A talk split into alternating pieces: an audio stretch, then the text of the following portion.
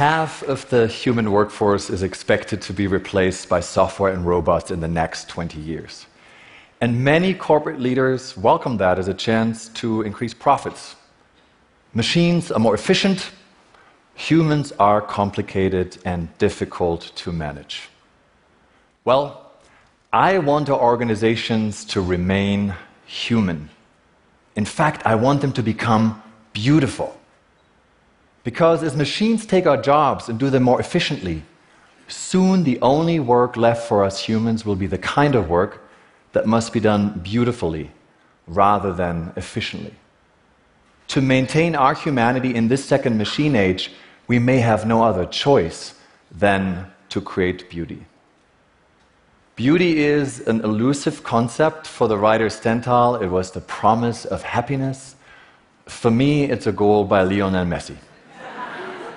So bear with me as I'm proposing four admittedly very subjective principles that you can use to build a beautiful organization. First, do the unnecessary.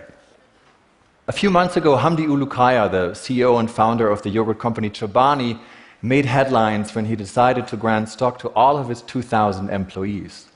Some called it a PR stunt, others a genuine act of giving back. But there was something else that was remarkable about it. It came completely out of the blue.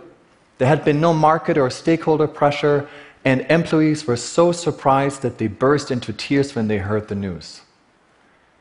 Actions like Ulukaya's are beautiful because they catch us off guard.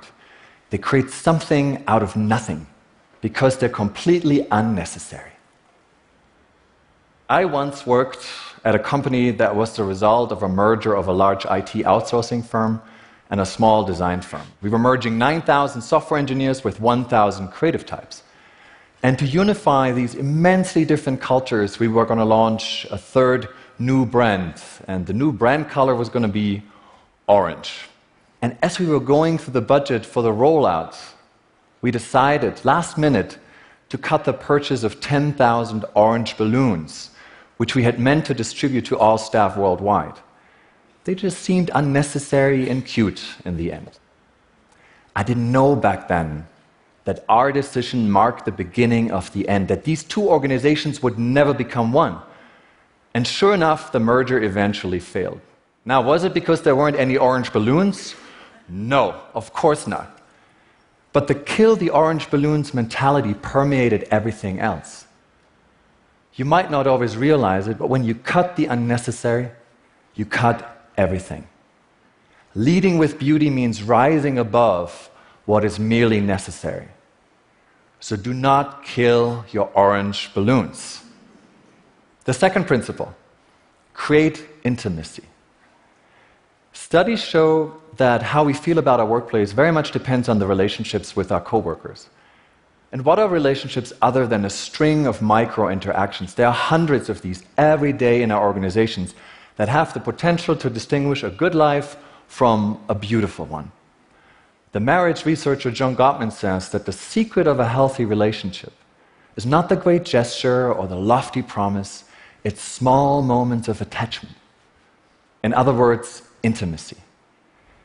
In our networked organizations, we tout the strength of weak ties, but we underestimate the strength of strong ones. We forget the words of the writer Richard Bach, who once said, Intimacy, not connectedness. Intimacy is the opposite of loneliness. So, how do we design for organizational intimacy?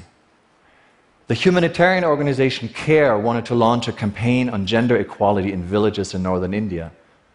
But it realized quickly that it had to have this conversation first with its own staff. So it invited all 36 team members and their partners to one of the Khajuraho temples, known for their famous erotic sculptures. And there they openly discussed their personal relationships their own experiences of gender equality with the coworkers and the partners. It was eye opening for the participants. Not only did it allow them to relate to the communities they serve, it also broke down invisible barriers and created a lasting bond amongst themselves. Not a single team member quit in the next four years. So, this is how you create intimacy no masks or lots of masks. when Danone, the food company, wanted to translate its new company manifesto into product initiatives, it gathered the management team and 100 employees from across different departments, uh, seniority levels, and regions for a three day strategy retreat. And it asked everybody to wear costumes for the entire meeting wigs, crazy hats, feather boas, huge glasses, and so on. And they left with concrete outcomes and full of enthusiasm. And when I asked the woman who had designed this experience why it worked, she simply said, Never underestimate the power of a ridiculous wig.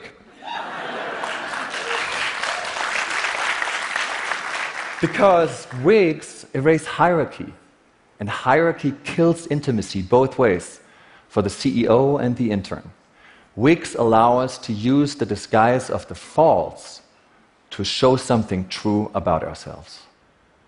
And that's not easy in our everyday work lives because the relationship with our organizations is often like that of a married couple that has grown apart, suffered betrayals and disappointments, and is now desperate to be beautiful for one another once again. And for either of us, the first step toward beauty involves a huge risk the risk to be ugly. So many organizations these days are keen on designing beautiful workplaces that look like anything but work vacation resorts, coffee shops, playgrounds, or college campuses. Based on the promises of positive psychology, we speak of play and gamification. And one startup even says that when someone gets fired, they have graduated. that kind of beautiful language only goes skin deep. But ugly cuts clean to the bone as the writer Dorothy Parker once put it. To be authentic is to be ugly. It doesn't mean that you can't have fun or you must give in to the vulgar or cynical, but it does mean that you speak the actual ugly truth. Like this manufacturer that wanted to transform one of its struggling business units. It identified, named, and pinned on large boards all the issues, and there were hundreds of them, that had become obstacles to better performance. It put them on boards, moved them all into one room, which it called the ugly room. The ugly became visible for everyone to see, it was celebrated. And the ugly room served as a mix of mirror, exhibition, and operating room, a biopsy on the living flesh to cut out all the bureaucracy. The ugliest part of our body is our brain, literally and neurologically. Our brain renders ugly what is unfamiliar, modern art, atonal music, jazz, maybe VR goggles for that matter, strange objects, sounds, and people. But we've all been ugly once. We were a weird looking baby, a new kid on the block, a foreigner. And we will be ugly again when we don't belong. The Center for Political Beauty, an activist collective in Berlin, recently staged an extreme artistic intervention with the permission of relatives, it exhumed the corpses of refugees who had drowned at Europe's borders, transported them all the way to Berlin, and then reburied them at the heart of the German capital. The idea was to allow them to reach their desired destination, if only after their death. Such acts of beautification may not be pretty, but they are much needed because things tend to get ugly when there's only one meaning, one truth, only answers, and no questions. Beautiful organizations keep asking questions. They remain incomplete, which is the fourth and the last of the principles. Recently, I was in Paris, and a friend of mine took me to Nuit Debout, which stands for Up All Night, the self organized protest movement that had formed in response to the proposed labor laws in France. Every night, hundreds gathered at the Place de la République Every night they set up a small temporary village to deliberate their own vision of the French Republic. And at the core of this adhocracy was a general assembly where anybody could speak using a specially designed sign language.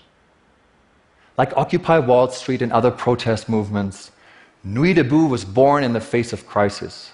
It was messy, full of controversies and contradictions. But whether you agreed with the movement's goals or not, Every gathering was a beautiful lesson in raw humanity.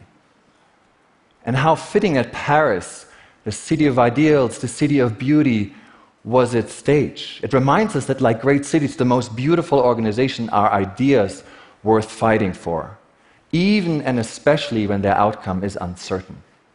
They are movements. They're always imperfect, never fully organized, so they avoid ever becoming banal. They have something, but we don't know what it is. They remain mysterious. We can't take our eyes off them. We find them beautiful. So, to do the unnecessary, to create intimacy, to be ugly, to remain incomplete, these are not only the qualities of beautiful organizations, these are inherently human characteristics. And these are also the qualities of what we call home. And as we disrupt and are disrupted, the least we can do is to ensure that we still feel at home in our organizations and that we use our organizations to create that feeling for others. Beauty can save the world when we embrace these principles and design for them. In the face of artificial intelligence and machine learning, we need a new radical humanism. We must acquire and promote a new aesthetic and sentimental education.